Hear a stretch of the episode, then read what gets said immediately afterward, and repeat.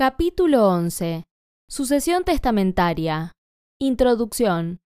Recordemos que la sucesión puede ser intestada o testamentaria de acuerdo a quién realiza el llamamiento a los sucesores para recibir la herencia.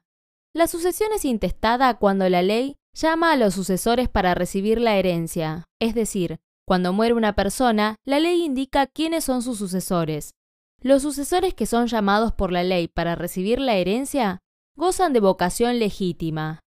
La sucesión es testamentaria cuando el testador llama a los sucesores para recibir la herencia, es decir, el causante antes de morir deja un testamento en el que indica quiénes serán sus sucesores.